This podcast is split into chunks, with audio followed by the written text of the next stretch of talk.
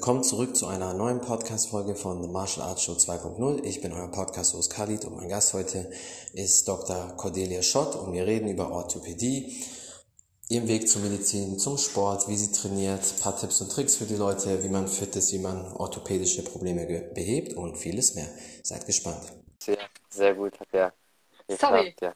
Ist alles Sorry, gut, gar kein, Pro Ach, cool. gar kein Problem. Das dauert ja nur ein paar Sekunden. Livestream ist immer am einfachsten weil ich habe da wirklich alle möglichen Gäste und äh, mein cool. ältester Gast war sogar über 80, deswegen ist das wow. Livestream immer am besten. Ja, weil mit den normalen Podcast-App, also du machst ja auch deinen eigenen Podcast, aber ja. mit den Podcast-Apps ist es für manche halt schwierig, das zu verbinden und der ganze technische Kram ist halt zu schwer und Livestream ist easy. Bei den Rest mache ich dann einfach und dann können die Gäste sich ganz entspannt einfach auf den Livestream freuen. Sehr cool. Freut mich sehr. Ja. Ich freue mich auf jeden Fall, dass ich dich heute hier bei mir im Podcast habe. Vielen Dank für deine Zeit. Ich weiß, dass du ja immer viel zu tun hast, aber ich dachte, ich muss dich auf jeden Fall mal klauen und ja, hat ja heute ja, geklappt. Danke dir für die Einladung. Ja, ich bin ganz gespannt. Cool. Ja, sehr gerne. Ja, ich würde sagen, wir können schon loslegen. Erzähl den Leuten kurz, wer du bist, was du so machst, ein bisschen was über deinen Background und ja, leg einfach los. Also, mein Name ist Dr. Cordelia Schott. Ich bin Orthopädin. Ich gehöre zu der ganz seltenen Rasse der weiblichen Orthopäden. Äh, die gibt es nämlich fast gar nicht. Das sind immer Männer. Ich weiß gar nicht warum, weil Orthopädie ist so ein geiles Fach, einfach so ein tolles. Ich habe eine eigene Praxis mitten in Essen mit elf Mitarbeitern. Ich habe zwei tolle Söhne und einen coolen Mann. Die Reihenfolge ist hier scheißegal und keine Wichtung. Ich habe äh, außerdem einen Schäferhund. Es hätte nämlich fast nicht geklappt mit uns. Wir waren nämlich gerade beim Tierarzt, kann ich gleich erzählen, ist aber alles gut gegangen. Und ich habe einen Podcast. Und das hat Khalid schon erzählt. Und dieser Podcast ist im Moment so mein Herzblut in den letzten anderthalb, zwei Jahren, weil da habe ich endlich Zeit, allen Menschen das zu erzählen, wofür in der Sprechstunde mhm. keine Zeit habe, nämlich wie du was machen kannst, Arztkontakt vermeiden gesünder werden und Sachen ja. richtig machen, weil wenn du googelst, liest du alles Mögliche und weißt am Ende gar nichts mehr oder kriegst noch Schiss. Und meinen Podcast habe ich deswegen, damit du das einfach mal von der Ärztin hören kannst, was ich glaube, was richtig ist, und dann kannst du Schmerzen meistens vermeiden oder behandeln selber. Ah, perfekt, ja, doch geht. Ja, genau, das ist halt das, was äh, ich sehr, sehr gut finde, dass halt viele Leute in verschiedenen Bereichen auch anfangen, sich hier mal im Internet äh, zu präsentieren oder Präsenz zeigen, weil ich habe immer schon vor Jahren gesagt, eigentlich müssten viele Ärzte, Physiotherapeuten, Anwälte, was weiß ich, in so typischen großen ja. Themen oder Gebieten, wo viele Leute sich nicht auskennen, auf YouTube irgendwas machen oder Facebook ja. oder sonst was. Weil da erstens kann man viele Leute erreichen und es gibt auch immer mehr und mehr Leute, die immer selber erst recherchieren. Dazu habe ich auch immer gehört oder gehöre immer dazu, ja, bevor ja. ich irgendwo hingehe. bevor ich zu einem Arzt gegangen bin, habe ich selber recherchiert. Zum einen, weil ich da vielen auch nicht vertraue. Bei mir gibt es so eine Faustregel, wenn ein Arzt selber nicht, also ich gehe grundsätzlich immer nur zum Sportmediziner, wenn irgendwas ist, aber mhm. wenn ein mhm. Arzt selber nicht wirklich sportlich ist, fällt er bei mir durchs Raster durch, weil dann kann der die Situation einfach nicht verstehen, weil wenn das, Richtig. keine Ahnung, nur ein ja. Arzt ist, der in der Theorie das weiß, vielleicht ein bisschen laufen geht, ähm, ja, dann fällt das auf jeden Fall bei mir schon mal flach, weil dann weiß der gar nicht, wie das ist, dass man auf dem höchsten Level trainiert oder so. Und das ja. finde ich auch gut, zum Beispiel mit dem äh, Dr. Adel Abdelatif, der ist ja auch ja. genau perfekt dafür gemacht, ne? weil dann weiß er auch, weil er selber ein Champion ist, dann weiß er auch, wie es halt richtig funktioniert. Und so bin ich eigentlich in jedem Bereich und das finde ich halt gerade mit dem Podcast mega, weil ich kann mir dann immer so die besten Leute reinholen und kriege das Wissen trotzdem kostenlos, wo andere irgendwie 10.000 Euro oder so für ja, Seminar oder so zahlen. Ja, genau, sehr ja. cool. Ja, wie bist du eigentlich so zum äh, Podcast gekommen? Weil es war ja sicher nicht, dass du einfach gesagt hast von heute auf morgen, okay, ich will mal einen Podcast starten. Waren viele Leute aus deiner Praxis, die immer Fragen hatten oder wie kam das? Nee, ganz anders. Also, und es ist auch heute noch so, dass mir fast alle meine Arztkollegen einen Vogel zeigen. Äh, aber da muss ich halt mit leben. Also es hat damit angefangen, dass ich die richtigen Arzthelferinnen äh, suche, suchte. Ich habe jetzt ein ganz tolles Team und auch äh, die richtigen Orthopäden, die bei mir arbeiten wollen. Und ich habe gemerkt, ganz oft stimmte das Mindset nicht. Also ich habe gesagt, bitte nicht Cortison, das kriegen wir ohne OP hin. Ich drehe mich um, der spritzt Cortison. Und so kann ich nicht gut arbeiten. Und äh, dann habe ich mir überlegt, wie ziehe ich die richtigen Leute an? Und dann bin ich auf Social Media gestoßen. Habe gedacht, wie geil, dann können die Leute mich kennenlernen, dann wissen die ja, ob ich denen gefalle und ob sie zu mir passen. Und dann hat sich das so von selber entwickelt mit Social Media. Und dann habe ich überlegt, eigentlich könnte ich ja auch für die Patienten was aufnehmen, was ich jeden Tag erzähle. Dann können die sich das anhören, wenn ich nicht da bin. Und dann habe ich gesagt, wieso für meine Patienten? Das kann ich, ja. so ist das entstanden.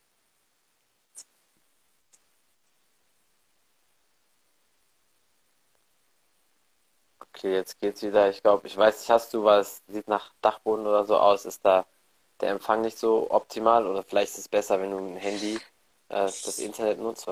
Vielleicht äh, ist es dann von der Verbindung besser. Ja, ich habe das Handy. Ja, ich guck mal. Also ich sitze in der uralten Feuerwache aus 1850 und das hier ist der Turm. Da geht's hoch zum ah, Turm. Okay. Da haben die früher die Feuerwehrschläuche aufgehangen. Wir haben eine alte Feuerwache ja, perfekt. komplett total geiles Teil. Von 1850 ist das. Äh, kann sein, dass die Internetverbindung nicht so stabil ist hier einfach. Aber wenn du mit, mal, äh, mit dem Handy, also mit mobile Daten, wenn das, wenn das geht, wenn du das machst, vielleicht ist es besser, weil ich weiß nicht, ob du WLAN ja, ja. nutzt. Ach so, okay. Nein, ich bin über LTE ja, drin, ich bin über mobile Daten drin. Ach so, okay, ja. Ja gut, wenn nicht, du da genug Datenvolumen hast. sollte gehen. Ansonsten machen wir nochmal einen zweiten Call aus meiner Praxis. Da habe ich fette Hose an Datenvolumen. Ja, du hängst zwischendurch. Ne? Wahrscheinlich ne? geht es jetzt ein bisschen besser.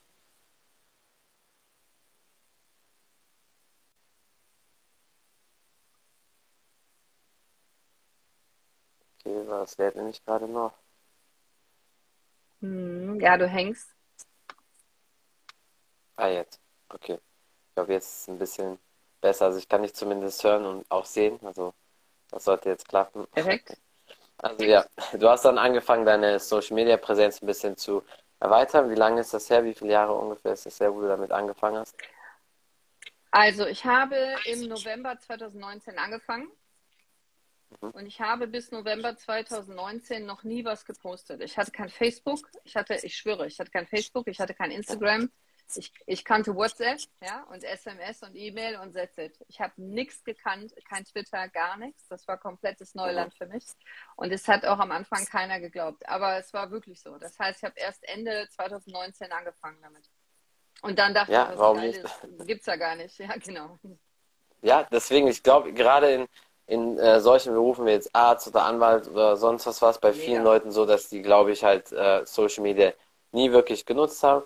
Aber Nein, das ist für jede nicht. Branche wichtig. Das ist das halt. Und deswegen ja. ist das gut, dass du da auch Präsenz zeigst, weil es gibt halt gerade viele spezielle Fragen, wo zum Beispiel auch Leute, die gar nicht bei dir in der Nähe wohnen. Ich meine, gut, du bist jetzt eine Stunde von mir, Essen ist eine Stunde nur von Köln. Wo bist du? Aber es ist in, in ja. Köln. Es ist nur eine Stunde Köln. von dir, das, das geht. Da hm. könnte ich sogar auf einen Schleicher mal vorbeikommen. Aber ich glaube, ja. viele Leute, die halt in anderen Städten Wohnen ist ein bisschen schwierig und so hat man trotzdem das äh, beste Wissen, weil die hat deinen Podcast dann anhören können oder hier bei dir äh, vorbeischauen können auf Social Media und deswegen ist es schon sehr, sehr wichtig, dass da auch gute Leute ihre Präsenz zeigen, weil es gibt halt gerade im Bereich Medizin viele Ärzte, die halt sehr nach Schulmedizin gehen und nie an die Ursachen beziehungsweise nie an die Symptome immer nur richtig so, okay, ja, oberflächlich behandeln, genau wie mit Einlagen und so weiter und solche Sachen halt. Und ich bin da kein Fan davon, deswegen versuche ich halt immer so die besten Wege zu finden, aber es ist halt schwierig und auch so kräftezerrend, weil du musst sehr, sehr viel recherchieren, immer bis du das Richtige findest. Ja. Und deswegen ist es einfacher, wenn man jemanden hat, wie du zum Beispiel. Ja, und ich denke, das Problem ist nicht Informationen. An Informationen kommst du 24-7 immer. Aber das ist zu viel, das ja. Ja, genau, du kannst es nicht sortieren. Ja, wenn du anfängst, irgendwas ja. zu recherchieren über deine Symptome, hast du am Ende immer eine schreckliche Krankheit, an der du wahrscheinlich sterben musst. Mhm. Das heißt Cyberchondrie übrigens, Nebenwirkungen von Googeln ist das. Weil ja, ja. du kannst es ja gar nicht sortieren. Und, und deswegen mache ich das. Und du kannst sozusagen bei mir unter ärztlicher Aufsicht recherchieren. Das heißt, ich habe einen Podcast über was machst du, wenn du den Fuß umknickst, einen Podcast über was machst du bei einer Kalkschulter, habe heute aufgenommen Podcast, wenn dir die Wirbelsäule ausrenkt und dann, dann musst du nicht kreuz und quer erstmal alles so abwägen, was stimmt und was nicht, sondern ich erzähle dir das im Podcast so, wie ich es dir in der Sprechstunde erzählen würde. Und dann kannst du dich mir, mich dir aufs Ohr legen, wann du willst. Ja, nachts um vier oder Sonntag, Feiertag, wenn du es brauchst. Und wenn du den Fuß umknickst, weißt du, oh Scheiße, was muss ich machen? Ich höre noch mal rein.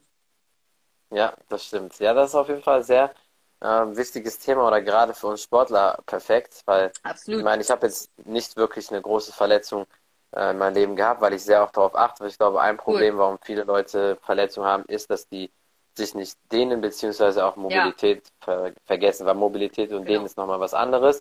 Aber viele achten halt auch nicht darauf, die sogenannten äh, CARS zu machen, also Controlled Articulated Moves, dass man genau. zum Beispiel die Schulter richtig bewegt, bestimmte richtig. Übungen macht. Diese ganzen Verspannungen kommen halt oft auch durch Muskelschwächen oder dass bestimmte Muskelgruppen nicht trainiert werden und so weiter. Genau Weil ich so. glaube ganz fest dran, wenn man auch wenn man schon 40, 50, 60 ist, dass es nicht normal ist, dass man viele Probleme und Verletzungen hat, auch als ehemaliger äh, Spitzenathlet oder so, weil ich glaube, es ist einfach nur eine Trainingssache. Absolut. Wir benutzen unseren Körper nicht so wie es gedacht ja. ist. Ja? Wir, wir, benutzen die Schultern nicht hinten oben, wir machen immer nur hier vorne. Wir benutzen das genau. Hüftgelenk genau. nicht vernünftig. Ich bin davon überzeugt, ja. dass 70, 80 Prozent der Erkrankungen gäbe es gar nicht, wenn wir uns alle Richtig. vernünftig bewegen würden. Aber die ja, Leute machen es nicht und deswegen brauchen wir Orthopäden. Also. Ja, das stimmt. Hast ja nochmal Glück gehabt, dass du ja. das machen kannst. Ja. ja, genau. Ja, aber ich denke halt trotzdem, äh, dass man sehr viel äh, vermeiden kann, weil es ist auch nicht normal, dass jeder gefühlt irgendwie Arthrose hat, künstliches Knie, Hüfte und so. Ich glaube, man kann das ja dreimal austauschen, also 15 Jahre jeweils ähm, ein Knie oder Hüfte oder so. Und das ist halt trotzdem, bei manchen fängt es dann mit 40 oder so an, haben aber schon davor voll viel Schmerzen. Das ist nicht normal, weil ich sage immer so zu den Leuten, die Hüfte, das ist im Prinzip wie als ob da Rost dran ist. Und äh, wenn du die komplett bewegst, jede Ecke, in jede Range of Motion reingehst, dann hast du auch keine Probleme. Die meisten machen halt immer nur geradeaus sehr viel, aber nie nach links, nie nach rechts. Und dann ist auch kein Wunder, dass man da was hat. Und dann sind die ein bisschen älter und dann fängt das alles an. Das klingt, als hättest du meinen Podcast gehört. Lass das Hüftgelenk nicht verhungern. Genau. Genau darum geht's. Also wirklich, genau das. Und, und wir, wir sind ja immer der Meinung, so mit 40, 50 muss man Arthrose kriegen. Scheiß, musst du überhaupt nicht. Auch nicht mit 60 und auch nicht mit 70. Und wir denken auch immer, es ist äh, Verschleiß und Alter. Das ist es meistens gar nicht. Meistens ist es ja. so, dass wir einfach die Gelenke nicht benutzen und dann verhungern die. Aber das muss überhaupt gar ja. nicht sein. Nur es weiß keiner. Die Leute wissen das es nicht. Und wenn die dann mit 50 ein Problem haben, gehen die zum Arzt, dann wird es geröntgt. Der Arzt weiß es auch nicht. Der sagt, naja, Sie sind 50, gucken Sie mal aufs Geburtsdatum.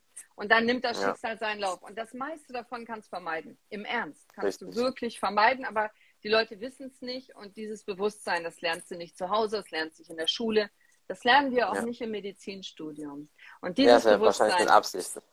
Nee, das glaube ich gar nicht. Nee, das glaube ich noch nicht. Aber ich früher auch gedacht, das glaube ich gar nicht. Ich glaube, es ist einfach das Bewusstsein nicht da. Wir kommen aus dieser Reparaturidee. Und das ist Blödsinn, weil wir heute so viel mehr wissen, wie man halt auch Krankheiten vermeiden kann, wie man Gesundheit erschaffen kann. Es ist kein Schicksal, wie wir immer denken. Ganz das viele stimmt. Erkrankungen sind gar nicht Schicksal. Und wenn ja. die Leute dann immer sagen, ja, mein Vater hatte auch schon Rücken, ja, hat sich der Vater auch nicht bewegt, wahrscheinlich. Ja, und eben. auch schlecht ernährt, wahrscheinlich. Ja, und ja. auch nicht gewusst, wahrscheinlich. Also es genau. ist nicht so viel Schicksal, wie du denkst. Ja. Ja, und mit der Genetik ist ja auch so eine Sache, dass man, man sagt ja auch, dass die Gewohnheiten sehr oft, ne, quasi auch diese Genetik, wie du gerade gesagt hast, wenn der Vater nicht viel gemacht hat, dann ist das quasi auch so weitergegeben, dass du auch schon ein bisschen diese Faulheit hast oder sonst was, aber ja, nur weil das vielleicht nicht. im Körper drin ist, dass das von der Gene so ist, vielleicht kommt das bei dir schneller raus als bei anderen, wenn du nicht aufpasst. Aber wenn man den guten Lifestyle hat, dann ist das auch, dann passiert auch nichts. Genauso wie mit äh, Zucker. Man sagt genau. ja nicht genau. umsonst Zucker, weil das kommt ja davon schon von der Ernährung. Wenn man wirklich im basischen Bereich ist mit der Ernährung, dann wirst du auch keinen Zuckerkrankheit bekommt dann. Ja, genau. So. Also gerade diese sogenannten Zivilisationskrankheiten, ja, wo wir immer genau. denken, das gehört zum Alter dazu, Diabetes, also Zucker, Bluthochdruck, äh, Rheuma, Gicht, Arthrose, diese, diese ganzen äh, Krankheiten, die es so vor 100 Jahren noch gar nicht in dieser Ausprägung gab. Die haben ganz viel damit zu tun, wie wir leben, was wir essen, wann das wir stimmt. essen. Wir futtern den ganzen Tag, ja, es gibt ja kein Fasten mehr, die Leute snacken von morgens bis abends durch viel zu viel Kalorien und bewegen sich nicht. Und dann irgendwann, du machst es Jahre und Jahrzehnte, wirst du krank. Aber dann ist es ja kein Schicksal, sondern das ist ja das Ergebnis ja. von dem, was du jeden Tag machst. Also du trinkst zum Beispiel Wasser, sehe ich gerade, ne? Das finde ich sehr gut. Aber wenn du halt jeden Abend drei Bier trinkst und dazu Chips isst, dann ist das kein Zufall, wenn du dann am Ende Übergewicht hast. Und wir wissen heute, ja. dass Fettgewebe zum Beispiel selber Hormone bildet und Entzündungsmediatoren bildet. Das heißt, hast du viel Fettgewebe, hast du viel mehr Entzündungen auch. im Körper. Ja. ja. Giftstoffe auch und auch viel mehr Entzündungen im Körper. Dann wirst du sauer. Ja, ja. Das heißt, es ist nicht nur nicht hübsch oder, oder das Gewicht ist schlecht für die Gelenke, sondern es macht das mit deinem Stoffwechsel, wenn du viel Fett hast. Und diese Sachen wussten wir ja vor 20, 30 Jahren noch gar nicht so. Das stimmt. Ja, und das ist halt genau das, warum ich, weil viele Leute sagen immer, dass ich halt da ein bisschen hart und sehr direkt zu Leuten bin. Bei mir ist es auch ja, egal, was Leute über mich denken, haben die Pech gehabt. Aber ähm, bei mir ist es hauptsächlich so, wenn jemand übergewichtig ist oder nicht auf seine Gesundheit achtet, nicht wegen der Optik oder so, finde ich das scheiße, das ist deren Problem. Aber es ist halt auch, ja, die Gesellschaft pusht ja auch sehr viel so Curvy-Model. Umgekehrt natürlich mega dünn ist auch nicht gut, aber sehr viel dafür. Dafür halt so fett zu sein oder Curvy ist geil und sonst was. Und das Problem ist, es ist halt fatal, weil dann gibt es viele Leute, die dann denken, ja gut, äh, wenn das irgendwie toll ist, dass man 250 Kilo wiegt, dann kann mhm. ich ja weiterhin so viel schlemmern. Und das ist halt das Problem, gerade auch für die Kinder oder Jugendlichen. Und man sollte eigentlich bei Kindern, wenn man die beobachtet, fängt ja im Sandkasten an, sitzen ja im perfekten Squat, also in der perfekten Kniebeuge.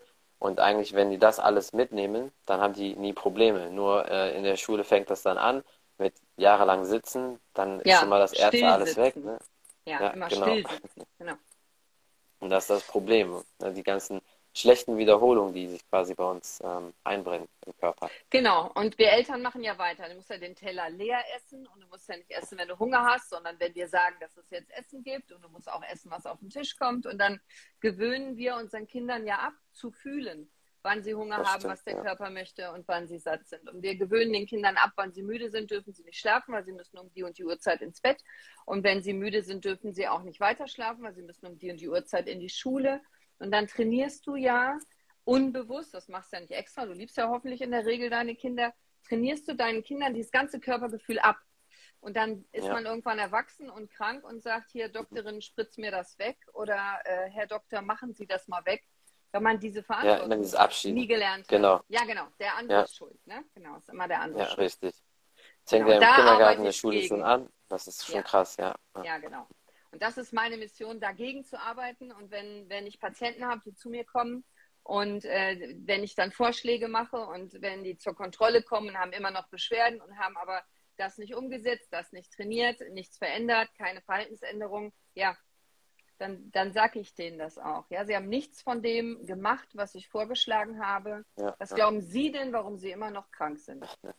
Ja, und das ist so das Hauptproblem. Die meisten Leute sind halt extrem faul und dann wird halt immer gesagt, und ich hasse das, deswegen bin ich aber froh, dass ich dann immer so tolle Ärzte wie dich zum Beispiel habe, die dann mich quasi schützen ja. oder das bestätigen, dass ja, sie dann immer sagen, ja, Genetik oder ja, nee. aber bei mir ist es ein spezieller Fall. Die sind dann bei immer angeblich angeboren. diese 1%, ja, ja immer diese 1% genau. der Weltgeschichte, die was haben. Es ist einfach nicht so. Und das passt zum Beispiel jetzt auch, da war gerade eine Frage von jemandem, was er tun kann bei Knieschmerzen nach langem Sitzen. Ja, schon mal das Sitzen ja. vermeiden, weil die ganzen Gewohnheiten, wenn man sitzen per se ist ja nicht schlecht, nur wenn du ständig in der gleichen Position bist, vier, fünf, sechs Stunden immer gleich sitzen, meistens am Schreibtisch sitzt man immer so, so vorgebeugt, dann ist kein Wunder. Deswegen verschiedene Sitzhaltungen in der Hocke, auf den Füßen, Schneidersitz mal bewegen, aufstehen, kurz stehen, immer und immer wieder. Aber es dauert natürlich sehr lange, weil wahrscheinlich 20, 30 Jahre immer so sitzen.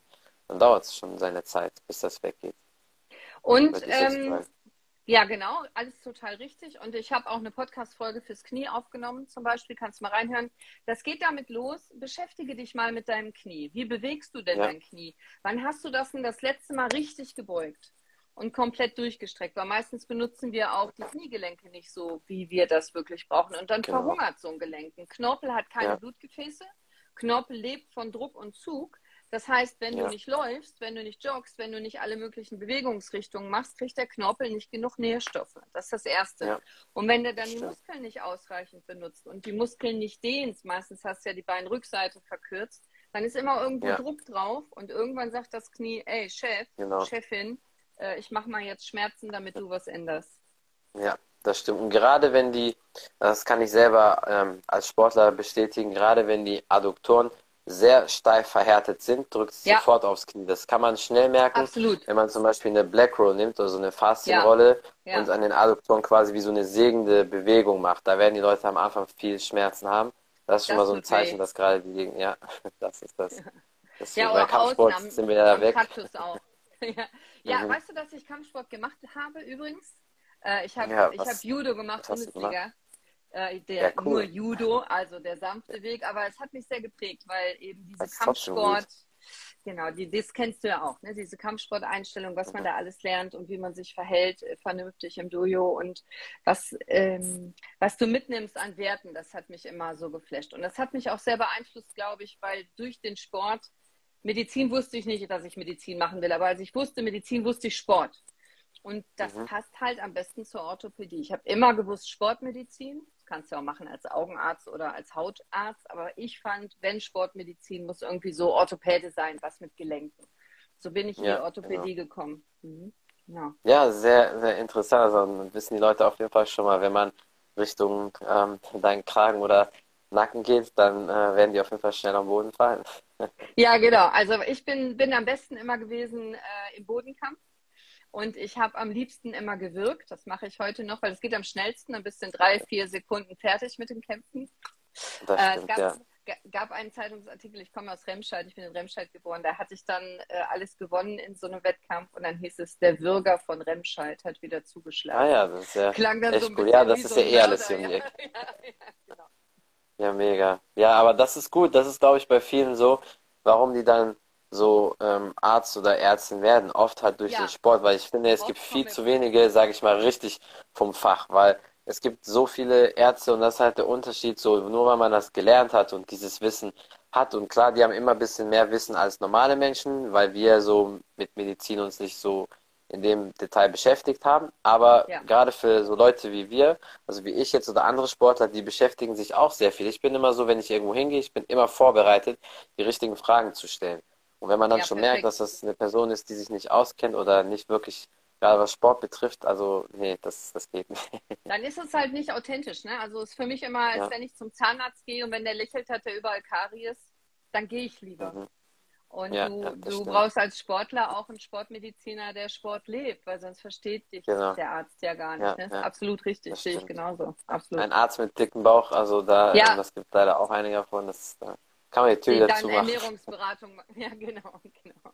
Ja, das stimmt. Nee, das habe ich auch direkt bei dir gemerkt, weil du siehst auf jeden Fall sehr äh, fit aus und du strahlst das auch aus. Man sieht das ja auch immer Danke. im Gesicht, aber auch so allgemein die ganze Haltung, Ausstrahlung. Das ist halt sehr, sehr wichtig. Das heißt, als du dann Sport gemacht hast, hast du gemerkt, okay, das ist dein Weg, dass du dann Ja. ähm, Orthopädin werden möchtest.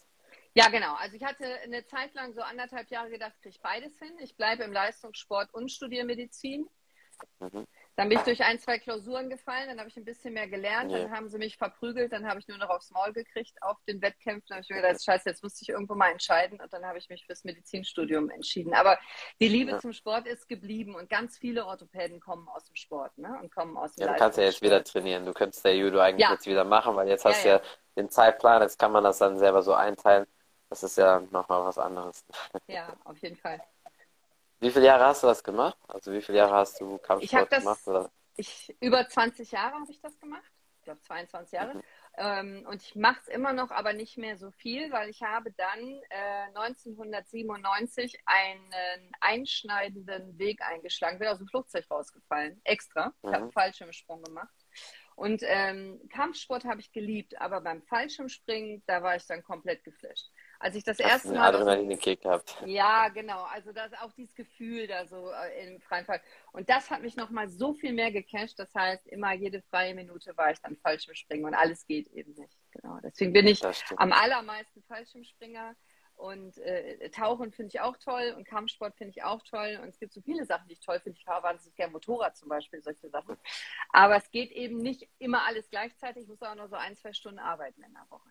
Ja. Ja, dann machst du so jeden Tag eine neue Sportart. Dann hast du so sechs verschiedene Sportarten, sieben Sportarten, die du machen kannst, kannst dann aber halt alles nur einmal trainieren. Kann alles scheiße, ja genau. Bin ich in allem scheiße, das ist super. Ja, gut. Im Judo bist du ja immer noch gut. Ich glaube, das, das geht, wenn man das so lange gemacht Geht hat, noch. sollte das nicht großartig weggehen. Zumindest das, äh, zumindest das Krafttraining davon ist ja sehr, sehr gut. Vor allem auch, ihr habt das sicher auch mal mit den Bändern gemacht, mit zwei Bändern, Ja. dass man quasi einen Überwurf übt, ne, Ja. dieses Zug. Und dann ähm, auch dieses äh, Männchen da, beziehungsweise den Sandsack, der mit den Armen da zu schmeißen Ganz oder genau. allgemein. Ja, Das ist ja sehr gut für den Chor. Gerade für dich in deinem Bereich auch nochmal, glaube ich, sehr interessant, weil da bestimmt auch viele Leute mit solchen Verletzungen herkommen, wenn die Kniebeuge falsch gemacht haben oder sich verhoben haben. Oder beim Wrestling, also beim Ringen ist das ja auch oft ja. so, wenn die den Suplex machen, jemanden quasi über Kopf werfen und dann muss man ja schon weit nach hinten sich lehnen, da braucht man schon einen sehr starken äh, Bauch und auch unsere Rückenmuskulatur, genau, ja. Und ich sag dir was, ich bin ja auf Wirbelsäule spezialisiert. Wirbelsäule ist mhm. so meine Passion und ich empfehle den Patienten fast immer Kampfsport. Ich kenne nichts ja. Besseres für Chor, für Bandscheiben, für Wirbelsäule als Kampfsport. Und die Leute Stimmt. kriegen dann auch nochmal ein anderes Mindset und auch oft mehr Selbstbewusstsein, eine ganz andere Haltung. Und äh, das finde ich immer super, wenn die da mit Kampfsport anfangen. Ja, das kann ich auch nur bestätigen, dass das Selbstbewusstsein dadurch auch auf jeden Fall verbessert. Ähm, na, also ich meine, als ich mit äh, Dr. Adel Adelativ darüber geredet habe, mhm. bei ihm ist das ja auch so, man sieht ja, der strahlt das Selbstbewusstsein auf jeden Fall auch aus. Total. Und das ist auch in ja. seinen Verhandlungen oder im Allgemeinen und da kommt nicht einfach irgendjemand mal so um die Ecke. Und ich meine, es gibt oft Leute, die versuchen das ein bisschen, aber man sieht das und gerade als Kampfsportler, du strahlst das einfach aus, du hast eine ganz andere Haltung, Ausstrahlung und das, das spüren die Leute einfach. ja, der Adel lebt das. Genau, ich finde, im Adel ja. sieht man das auch total an. Absolut. Der ist da völlig authentisch aus meiner Sicht. Definitiv, ja. Und bei ihm war ja auch so dieses typische, das ist ja, ich glaube, höchstens vor 10, 15 Jahren, dass die mal das bisschen ja so geändert haben, dieses Mindset oder diese Fehlinformation, dass man, wenn man Asthma hat, ne, dass man keinen Sport machen soll oder kann. Das war ja, ja vielen Sport oder was. So in den das letzten haben wir früher Jahren so gelernt, genau. Ja. Mhm. Genau, dass man mit Asthma keinen Sport machen sollte, war früher die Empfehlung. Ja, wirklich. Das hat sich erst ja. vor kurzer Zeit geändert. Ne? Das kennt er noch. Er ist ja so aufgewachsen, dass ja. er keinen Sport machen durfte. Mhm. Ja, ja, aber das Und hat siehst, viel mit Atmen zu tun. Absolut. Ja, auf jeden Fall. Absolut, genau. Da gibt es nämlich auch so ein Atemgerät, das ist wie so ein Mundstück, das sieht fast wie Mundschutz aus, wie so eine Pfeife, das heißt O2-Trainer. Das mhm. hat ein äh, Kampfsportler auch quasi erfunden mit einer Ärztin, die hat ja auch am Podcast. Und zwar, wie man dann einfach richtig atmet, weil die meisten atmen mhm. nicht aus mhm. dem Diaphragma, sondern viel halt von hier so, ne? Und mit Bleiben diesem Mundstück, das wird richtig so den Chor feuert das so richtig an. Und nach so vier bis sechs Wochen habe ich selber auch gemerkt, gerade die seitlichen Bauchmuskeln werden dann nochmal extra trainiert und sind dann richtig stark. Also fast wie so ein Stein fühlt sich das an. Aber wirklich ja. schon krass, ja. Ja, genau. Dann trainierst du nämlich die Atemhilfsmuskulatur, die dir sonst unbewusst ist. Und dann wird die kräftig. Ja, sehr gut. Ja. Perfekt. Wie ist das bei dir so mit der Wirbelsäule, wenn Leute zu dir kommen? Weil man sagt ja nicht umsonst, deine Wirbelsäule ist quasi das A und O von dir. Wenn deine mhm. Wirbelsäule gesund ist, bist du im Prinzip auch komplett gesund. Und wenn ja. die, sage ich jetzt mal, am Arsch ist, dann hast du ein großes Problem. Ist ja bei sehr, sehr vielen Leuten auch so. Ja, absolut. Und du würdest dich wundern, wie viele Leute Rückenbeschwerden haben, auch oft Kinder schon, ne? Tatsächlich. Ja. Krass. Also an der Haltung kannst du wahnsinnig viel sehen. Und äh, an der Körpersprache, finde ich, siehst du schon viel. Ob jemand so oder ob jemand so ähm, mhm. durchs Leben geht oder sitzt, das sagt auch schon ganz viel aus. Auch auf die, die innere Anspannung kannst du dann rückschließen und auch auf die innere ja. Einstellung ganz viel. Und ähm, ganz viele, aus meiner Sicht 80 bis 90 Prozent der Rückenbeschwerden müssen gar nicht sein. Die sind auch ja. tatsächlich nur Produkt unseres Lebens, weil wir morgens aufstehen, wir sitzen am Frühstückstisch, wir sitzen im Auto, wir sitzen in der Schule oder am Arbeitsplatz, dann sitzen wir wieder im Auto, dann sitzen wir vom Fernseher. Und wir sitzen mhm. praktisch nur und wir bewegen unsere ja. Muskeln fast gar nicht.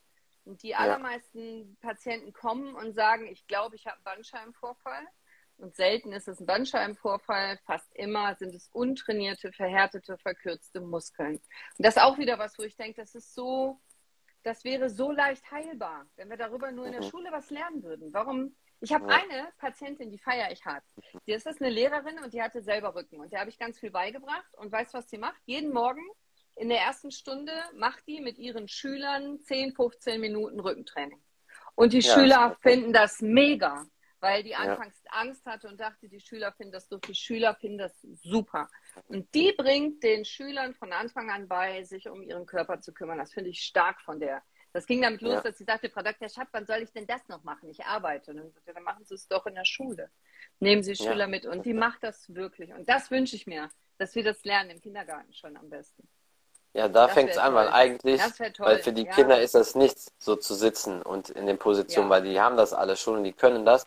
Und wenn man als Kind das mitnimmt bis zum Erwachsensein, dann ist Hocke sitzen oder die Wirbelsäule bewegen gar kein Problem, weil man kennt das die ganze Zeit und das ja, ist dann easy. Genau. Wenn man es verlernt hat, ist halt schwer. Man braucht schon so ein halbes bis ein Jahr, da wieder reinzufinden. Das kann ich selber so aus Erfahrung sagen, weil bei mir, ich meine, ich habe nicht wirklich groß Probleme gehabt, aber allein schon durch das Sitzen in der Schule, also meine Hüften waren durch den Kampfsport immer gut und beweglich, aber ich habe dann halt mhm. halt gemerkt beim Sitzen halt die Sprunggelenke. So, wenn man halt Kniebeuge mit Gewicht macht, so dann merkt man zum Beispiel, dass halt die Sprunggelenke blockiert sind, dass das dann da an der Wade brennt oder dass dann der Fuß sich abhebt und so. Und das ist so ein Zeichen, dass man zum Beispiel die Sprunggelenke ein bisschen mobilisieren muss. So Kleinigkeiten, genau. das hat halt auch ein paar Monate gedauert, ne? weil jahrelang genau. In diesen Haltungen, das geht auch nicht ohne. Genau, und das wird ja nicht geprüft, nicht getestet und die Kinder wissen das oft nicht. Und ich habe oft Kinder in der Sprechstunde, wenn ich sage, hüpf auf einem Bein, dann heben die den genau. rechten Arm oder können keine Rolle vorwärts oder wissen gar nicht, wie eine Rolle vorwärts gemeint ist. Wenn ich sage, mach mal eine Rolle vorwärts, wie, wie meinst du das? Ja? Weil die sind super so heute mit den Daumen. Ja, richtig, ja. richtig, gut, ist doch geil. Daumen und, auch die, und auch die Finger-Auge-Koordination ist mega gut, viel besser als wir. Aber die verlieren dann halt so dieses, dieses Körpergefühl, weil sie sich nicht mehr bewegen und da muss dagegen arbeiten. Ich finde, wie gesagt, Social Media finde ich geil und das äh, finde ich alles toll, was wir machen. Aber genauso müssen wir darauf achten als Eltern und als Lehrer und äh, auch als, ähm, als Influencer meinetwegen, dass das Bewusstsein nicht untergeht, dass man den restlichen Körper auch bewegen muss. Weil du willst doch nicht beim Orthopäden im Wartezimmer hocken, oder? Das ist doch Mist. Ja. Kannst doch besser ja, zum stimmt. Sport gehen.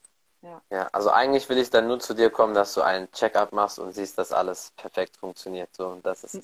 so einmal so, im Jahr zum Check-up. Ja, so mache ich das, das sind, nämlich immer beim Sportmediziner. Ja, das sind meine Lieblingspatienten. Also die Leute, die zu mir kommen und sagen, ich habe eigentlich nichts, aber bitte check mal ab, äh, ob es irgendwo, ob irgendwo was ist. Die Leute, die finde ich toll. Ja, so soll das eigentlich auch sein. Also ich mache immer zweimal im Jahr ein großes Blutbild. Da mache ich auch den Belastungstest. Und das war es eigentlich, weil der Rest ja. äh, durch Kampfsport und Krafttraining ist bei mir dann alles eigentlich immer behoben und dann muss man halt nur gucken, dass man und auch diese Sache, was viele sagen mit der Ausrede, ja, was ist dann, wenn ich Übertraining habe, das ist Quatsch. Also ich kann selber aus Erfahrung sagen und ich weiß, dass das beim Adel genauso auch war. Also es ist extrem selten, wenn jemand ja. Übertraining, da muss schon auch mental was dazu kommen und da muss schon richtig krass übertrieben haben. Übertraining gibt es fast so gar nicht. Also es ist wirklich, bis man dahin kommt, also Übertraining habe ich ganz selten gesehen. Untertraining.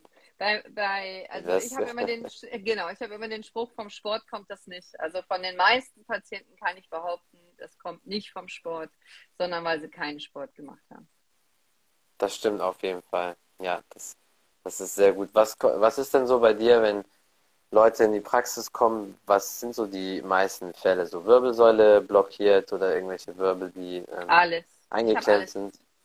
Alles. Also ich habe von, von kleinen Babys, wo man guckt, äh, wie die Füße oder die Hüftbeweglichkeit ist, mhm. über Kinder mit Wachstumsschmerzen oder die nicht richtig laufen oder wo vermeintlich eine Skoliose vorliegt, die ganzen Sportverletzungen, die ich auch sehr, sehr gerne mag, weil ich eben sehr gerne mit Sportlern arbeite, mit denen kann man auch super arbeiten. Die machen ja dann, wenn ich, wenn ich denen ja. Sachen vorschlage. Äh, ich habe von Bandscheibenvorfällen, Verspannungen, Tennisarm, Kalkschulter, Meniskusproblem, äh, Plattfüße, äh, Nackenschmerzen, eigentlich alles, Fingerarthrose. Ich mache es aber nur noch konservativ. Das heißt, ich, äh, seit ich meine eigene Praxis habe, jetzt seit zwölf Jahren, operiere ich nicht mehr. Ich arbeite nur noch konservativ, weil ich nur dann auch die Chance habe, tatsächlich mal am Wochenende Handy auszumachen. Ich habe ja zwei, zwei Kinder, ich habe eine Familie. Äh, sonst muss ich immer abhauen mitten auf dem Kindergeburtstag. Das wäre mein Horror, das wollte ich nie. Aber ja. ich mache die komplette konservative Orthopädie, also alles rund um den Bewegungsapparat, von Scheitel ja. bis Fuß, mhm. von jung bis ja, alt. Das ist ja sehr gut. Also ich weiß, jetzt habe jetzt auf jeden Fall eine neue Orthopädin, das steht schon mal fest. Dann komme ich so zweimal im Jahr nur zur Kontrolle ja, vorbei. Also ich bin halt immer so, Super. ich versuche die Besten zu haben direkt. Danke sehr. Ja, komm zum Check und dann wirst du am besten, brauchst du nie irgendeine Therapie, weil es gar nicht erst so weit kommt. So wäre es ja ideal. Das ist ja immer das, was ja. ich mir wünsche, dass die Leute gar nicht erst krank werden müssen, weil sie es vorher schon im Griff haben, wenn es geht. Also ich habe wirklich, ich habe zwei Verletzungen, sage ich mal, in meinem Leben gehabt. Eine, beziehungsweise beide waren eigentlich dumm, aber die eine war noch dümmer, aber da wusste ich auch, dass es nach, nach so zwei, drei Wochen weggeht. Da habe ich ähm, kalten Spagat gemacht und ah. da war ich 18, da dachte ich, das müsste eigentlich noch gehen, aber das war dann zu kalt und dann war es ruckartig und dann habe ich halt eine Leistenzerrung gehabt Und dann habe ich damals mit Krafttraining angefangen, dachte ich, gut, dann halt kein Unterkörper, aber durch den Druck beim Oberkörper, beim Krafttraining geht es trotzdem auf die Leiste, ist es ja. nach zwei Wochen nicht besser gewesen.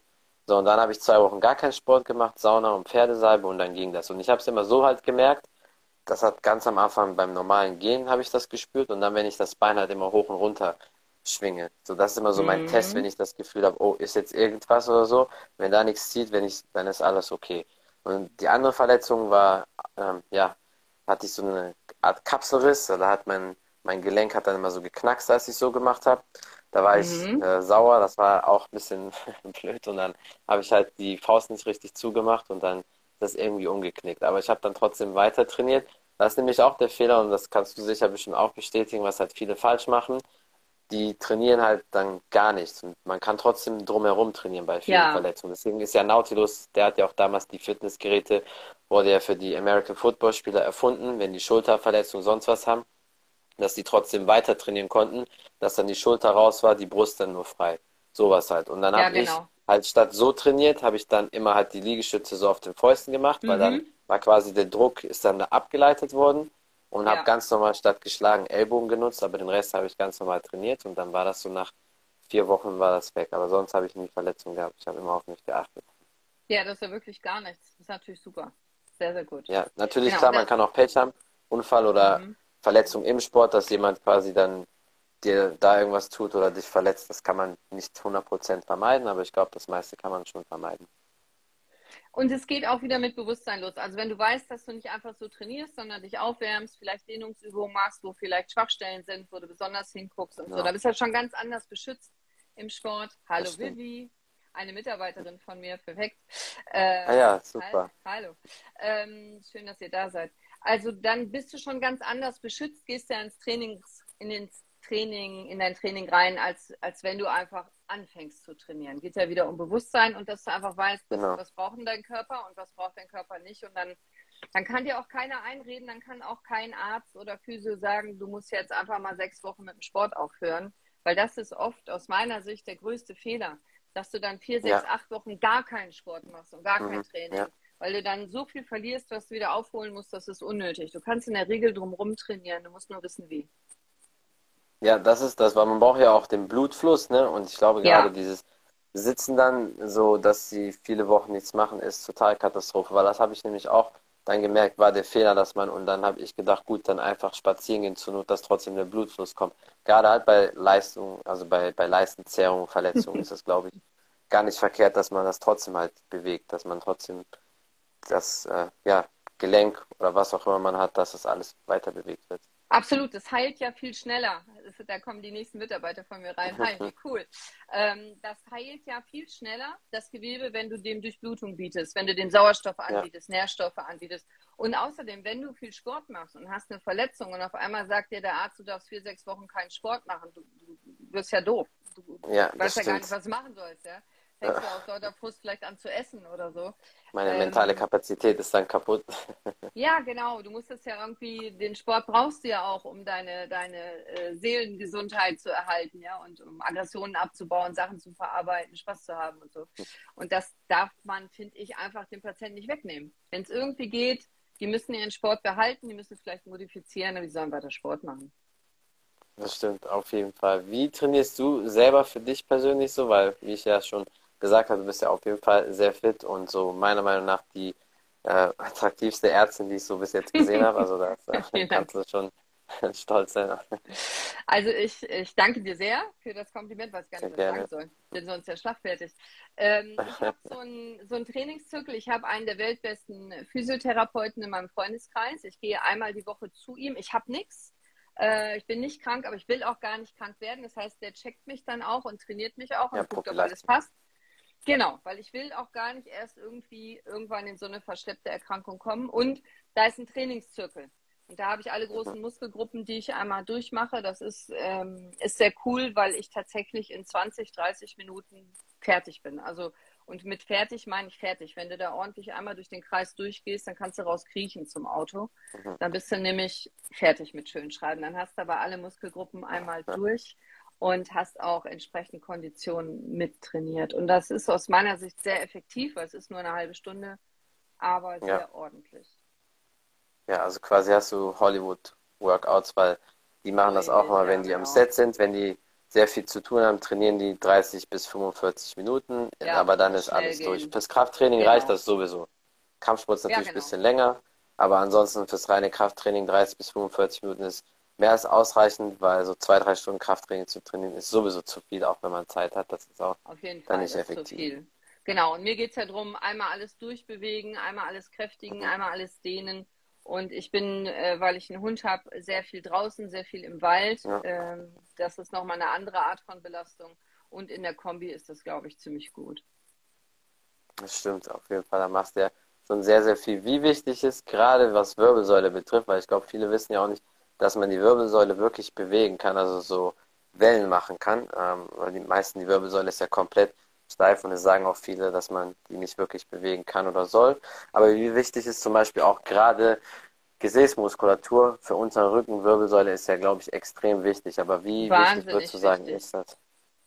Wahnsinnig wichtig. Also die meisten Patienten, die zu mir kommen mit Lendenwirbelsäule, die haben noch mhm. nie was von ihrem Beckenboden gehört zum Beispiel. Ja. Die, wenn, wenn die was trainieren, trainieren die hinten den Rückenstrecker. Manchmal habe ich Glück und die trainieren auch noch den Bauch. Dann ist aber Schluss.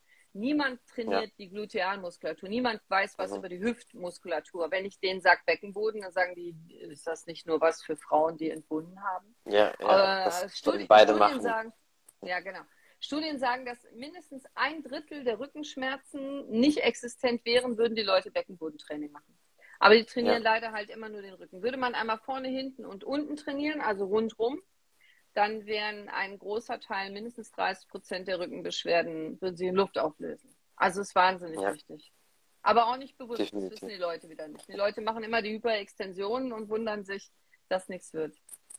Ja, auf jeden Fall. Und da ist auch eh bei vielen eine Überbelastung, weil gerade ähm, bei diesem Rückengerät, was halt viele im Fitnessstudio nutzen, wenn nicht alles richtig angesteuert ist oder manche denen auch zu viel, ja. anstatt zu stärken. Deswegen ist das sehr, sehr genau. wichtig und ja, das hilft eh sehr viel, das Beckenbodentraining, nicht nur für Frauen, weil Frauen kennen das, glaube ich, sowieso gerade, wenn die dann entbunden haben, aber für Männer ist auch wichtig, ähm, in vielen Bereichen, weil viele vernachlässigen das und können das gar nicht ansteuern. Man sagt ja auch nicht genau. umsonst, dass viele auch so eine äh, Gluteus-Amnesie haben, dass, da, dass die da gar nichts teilweise spüren. Genau, die haben eine Amnesie und die wissen auch gar nicht, wenn ich sage, spannen Sie mal an, wissen die gar nicht, was sie anspannen sollen. Die spannen alles Mögliche an, aber nicht, nicht den Po. Ja, genau.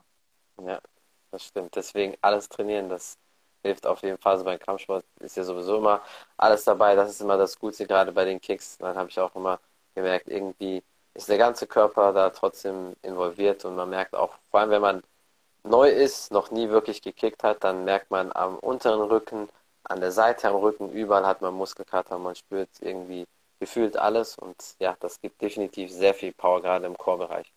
Absolut, genau. Es geht auch hier um Bewusstsein, dass du einfach mal äh, bewusst lernst, wie viele Muskeln hast du überhaupt und wie unterschiedlich ja. sind die denn alle und äh, ach guck mal, die kann man ja alle benutzen. Das ja. stimmt auf jeden Fall. Ja, also wenn es cool. nach mir geht, können wir glaube ich zehn Stunden oder so sprechen. Also ich würde dich für immer klar für einen Podcast. Aber gibt es sonst noch etwas, das du vielleicht erzählen möchtest, promoten willst oder den Leuten auf dem Weg mitgeben möchtest? Den Podcast hören, den Podcast hören, den Podcast hören. Gesundheit kannst du lernen und nicht weil ich da irgendwas verdienen würde, verdiene ich gar nichts dran. Da gibt es keine Paywall, ich habe für euch keine Gutscheincodes, ich habe keine Affiliate, nichts. Ich stecke da das mein Herzblut. Das kann man vielleicht noch ändern, aber ich mache es wirklich, ähm, um Content zu geben, weil wenn Leute zu mir kommen und sagen, äh, ich habe so lange auf einen Termin gewartet, aber ich habe schon mal Ihren Podcast gehört und meine Nackenschmerzen sind schon mal weg, dank Ihrer Folge Nackenschmerzen, dann geht gut, mir ja. das Herz auf. Und mir geht es einfach darum, dass so viele Schmerzen und Leiden und Sorgen müssen gar nicht sein, wenn wir nur wüssten, wie es wirklich geht. Und ich finde es doof, dass nur wir Ärzte das wissen, deswegen will ich das teilen. Und wenn du irgendwas in Richtung Gesundheit mal wissen möchtest über deinen Körper, dann guck doch mal rein. Ich habe jetzt über 70 Folgen, glaube ich, so einmal alle Körperteile durch und tu was für deine Gesundheit. Weil wenn du selber deine Gesundheit bewusst pusht, dann wirst du auch länger und gesünder leben, weil am Ende stirbst du wahrscheinlich daran, was du jeden Tag versaubeutelst und falsch machst. Wenn du jeden Tag nur Pommes Mayo Currywurst futterst und jeden Tag nur Cola säufst und Bier trinkst, sei dir gegönnt von Herzen, aber dann aber wunderlich nicht, ja. Ja, genau. Stellst du damit die Weichen, dass du später wahrscheinlich doch Bluthochdruck und sowas alles hast. Und das ist so meine Herzensbotschaft. Also muss auch nicht ja. mein Podcast sein, aber den kenne ich halt gut. Tu was für deine Gesundheit, überlass das nicht den Ärzten und der Krankenkasse, mach selber was und dann kannst du lange und schmerzfrei und happy leben. Und das wünsche ich mir für dich. Ja, auf jeden Fall. Also ich werde das alles in die Beschreibung packen, wenn ich das dann auf Spotify und iTunes hochlade, dann ist das quasi überall verfügbar. Dann können die Leute nicht nur hier sehen, sondern auch uns überall auf der Welt hören und packe ich dann da alles rein, definitiv. Gesundheit Perfekt. ist wichtig. Und ja, vielen Dank für deine Zeit, hat mich auf jeden Fall sehr, sehr gefreut. Also ich glaube, ich muss dich auf jeden Fall das ein oder andere Mal noch hier klar für den Podcast. Und ja, Dankeschön. vielen Dank nochmal. Und wenn ihr Fragen habt, irgendwie medizinische, ich kann ja nicht individuell beraten auf Instagram, aber so einen Tipp kann ich meistens doch geben. Also trau dich, ja. frag mich und ich antworte auch. Und wenn ich dir helfen kann, tue ich das gern. Ja, super. Mach das auf jeden Fall dann. Vielen Dank für deine Zeit und bis zum nächsten Mal. Ne? Danke dir. Das war's von The Martial Arts Show 2.0. Ich bin euer Podcast-Host Khalid und mein Gast heute ist Dr. Cordelia Schott und wir haben über ihren Werdegang geredet zur Ärztin, Orthopädin, Medizinstudium, warum sie das gemacht hat, paar Tipps und Tricks, wie man fit ist, keine orthopädischen Probleme hat. Sport, ihr Training und vieles mehr. Vielen Dank fürs Zuhören, vielen Dank fürs Zuschauen. Vergesst auf jeden Fall nicht bei ihr vorbeizuschauen. Wenn ihr mehr über den Podcast wissen möchtet, auf Spotify, iTunes und alle möglichen Plattformen einfach The Martial Arts Show 2.0 eingeben. Vielen Dank für den Support. Bis zum nächsten Mal. Ciao, ciao.